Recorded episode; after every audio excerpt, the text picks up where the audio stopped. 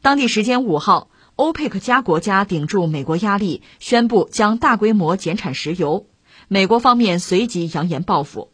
据报道，美国国会三名民主党议员提案要撤回美国在沙特阿拉伯及阿联酋部署的军队和导弹防御系统等，以回击欧佩克加国家的减产举措。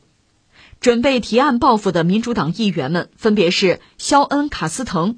汤姆·马林诺夫斯基和苏珊·怀尔德报道称，他们对欧佩克加国家下个月开始的减产计划感到愤怒，称此举是敌对行为，也是美国与沙特阿联酋关系的转折点。他们在五日晚提出要通过立法的方式取消美国对两国的军事支持。想起中国一句老话嘛，“家家有本难念的经”，美国也一样，美国现在日子也不好过。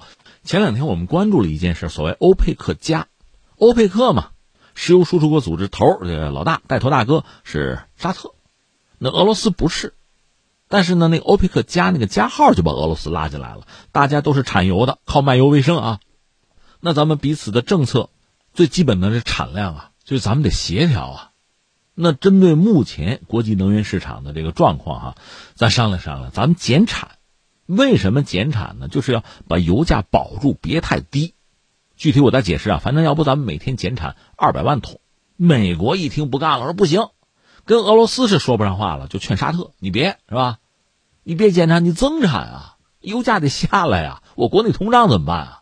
而且实际上还有一个意思，要打压俄罗斯的油价呢，要给他限价呢。你油价高起，或者太过稳定，我就不好动手了。所以美国是反对欧佩克加减产。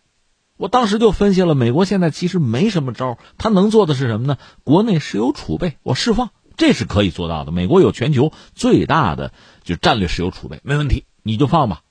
但是我给你算笔账，就是说，呃，欧佩克加说是每天减产二百万桶，美国说我释放一千万桶，那你能堵上这五天，然后你接着放吗？不可能的，你不可能永远这样放下去的。当然，美国人就是拜登表示遗憾嘛，很痛心的是什么呢？就有一些曾经的盟友或者叫小弟吧，等于渐行渐远。呃，最主要的沙特，什么阿联酋，不听美国的话了啊，队伍不好带了，这才是这个问题的关键。你看两个层面，一个层面就事论事我让你增产石油，你要减产；我要油价低，你要稳定，甚至要抬高油价，这让我很难处理，是吧？你就耗我战略石油储备了嘛。再有一个就是不听话了。原来沙特和美国什么关系啊？苏联怎么倒的呀？那沙特是帮美国忙，听美国话的，现在不听话了，翅膀硬了，这我很痛心。那你看双重打击，双重痛心。当然这就应了那句话了：敌人拥护的我们就反对嘛。那普京一看高兴了，普京嘛，他和这个欧佩克，他欧佩克加的那个加号嘛，他们商量好的。现在欧佩克呢，就是坚持之前大家达成的那个共识，我不增产，我减产。所以，普京就隔空跟拜登喊话说：“ 哎哎，这叫常识的胜利。那意思你不懂常识啊？那你说这事怎么看呢？我理解普京这话是对的，就是拜登也好，美国也好，其实真的陷入了一个误区，就是以前呀顺风顺水啊，美国做这个带头大哥、世界霸主啊，做惯了，居高临下嘛，颐指气使，说一不二嘛。现在你说了，人家不听你的了，你自己反思反思，是不是你的问题，对吧？”所以，普京的意思就是常识是常识的胜利。你们连常识你们都忽略了，你们都不知道啊！我理解这话虽然说扎心啊，但是它有道理。那我们一样一样来说哈，你说是不是什么沙特或者欧佩克受了俄罗斯的这个蛊惑，就要跟美国分道扬镳，就要对着干？其实也不一定，或者说根本就不至于。我替沙特、替欧佩克说句话啊，他未必真想和美国决裂，他是迫不得已。迫什么不得已呢？就是自己要生存要发展啊！这些产油国，貌似光鲜亮丽，他脚底下就是沙子，沙子底下就是油。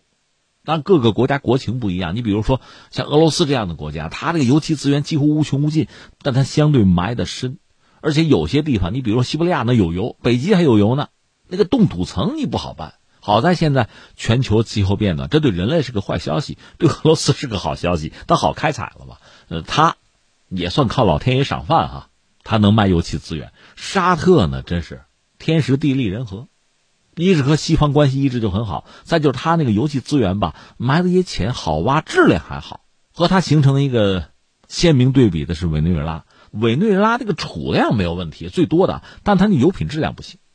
你挖出来就抽出来，你得再加工，而且委内瑞拉和西方关系也不好，陷入一个困顿之中吧。你看伊朗，伊朗的油也还不错，也好挖啊，好抽，关键和西方关系不好。所以沙特呢，这是把两边都占了。一个是呢，就自然条件它好，再就是跟西方关系也好，这就能挣到钱嘛。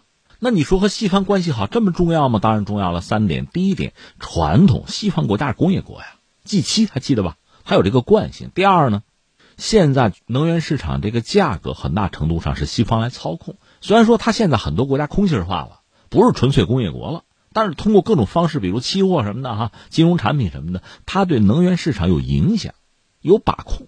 另外，第三，敢出兵敢打仗，但问题在于，不管你的油多还是少，你和西方关系好还是坏，你毕竟是一个独立的国家呀。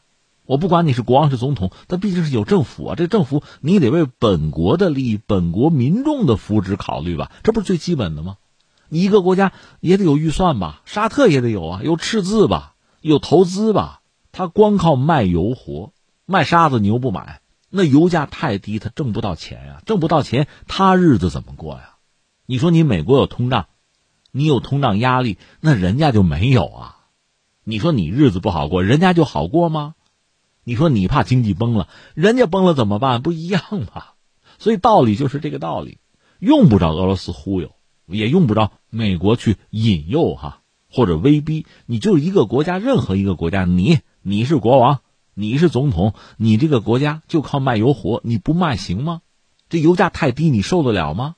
所以遇到全球经济出现一定问题的时候啊，就说我该减产要减产，我油价要保住啊。其实整个世界真的是连在一起的。这个世界上，你看有的是产油，有的是用油，比如我们中国，我们就买油嘛，海外依存度百分之七十嘛，大家都得活，形成一个良性的循环，一个生态，这才好办。一味的说你油价高，那也不一定就真让产油国占便宜。你太高，我们都买不起，大家都饿死算了。说太低，油价真的太低了，你别以为买油的就能真占便宜啊！我这么举个例子，你就明白了。就是六千五百万年前，这不是恐龙灭绝吗？恐龙灭绝有各种说法啊，但是恐龙大概是两种，一种叫植食性的恐龙，吃植物的；一种是肉食性的，就吃这个植食性恐龙的。就这么几个角色，吃肉的、吃植物的，还有植物。就这三样啊，哪一个完蛋，剩下的也好不了。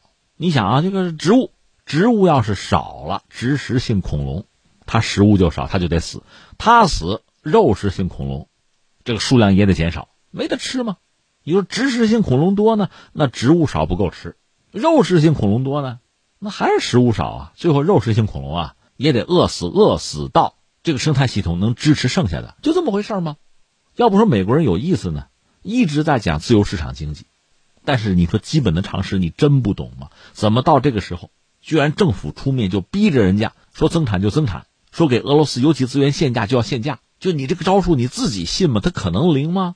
简而言之，这是缺乏常识，缺乏对市场、对规则的敬畏嘛？这点我觉得普京是对的啊。然后我们再说谁呢？说美国，美国其实是一个挺特殊的角色。你比如中国，我们说了，我们石油的海外依存度是百分之七十，欧洲和我们类似，它自身也没有太像样的这个，就化石燃料，煤倒是有啊，但是油气它都缺。所以实话实说，欧洲也好，中国也好，我们搞新能源那是真心实意的。对吧？这都理解。美国吧，它就很麻烦，它手术两端，因为它有页岩油，有页岩气，它的油气其实可以自己的，而且美国它有这个所谓传统的能源企业，因为布什家族嘛，那不德克萨斯嘛，我们都知道，传统能源企业那是一支巨大的能够影响美国政坛的力量，所以美国人他其实啊，叫左右为难。你比如拜登政府，人家是想推新能源的，重回巴黎气候协定的，但他之前特朗普可就不。人家特朗普是重视传统企业、传统能源企业的。你再比如新能源车，这比亚迪在欧洲杀疯了，他欧洲真需要啊！就是在这点上，中国、欧洲是接近的，对新能源都是高度肯定。因为化石燃料我们不愿意依赖，不愿意被卡脖子呀。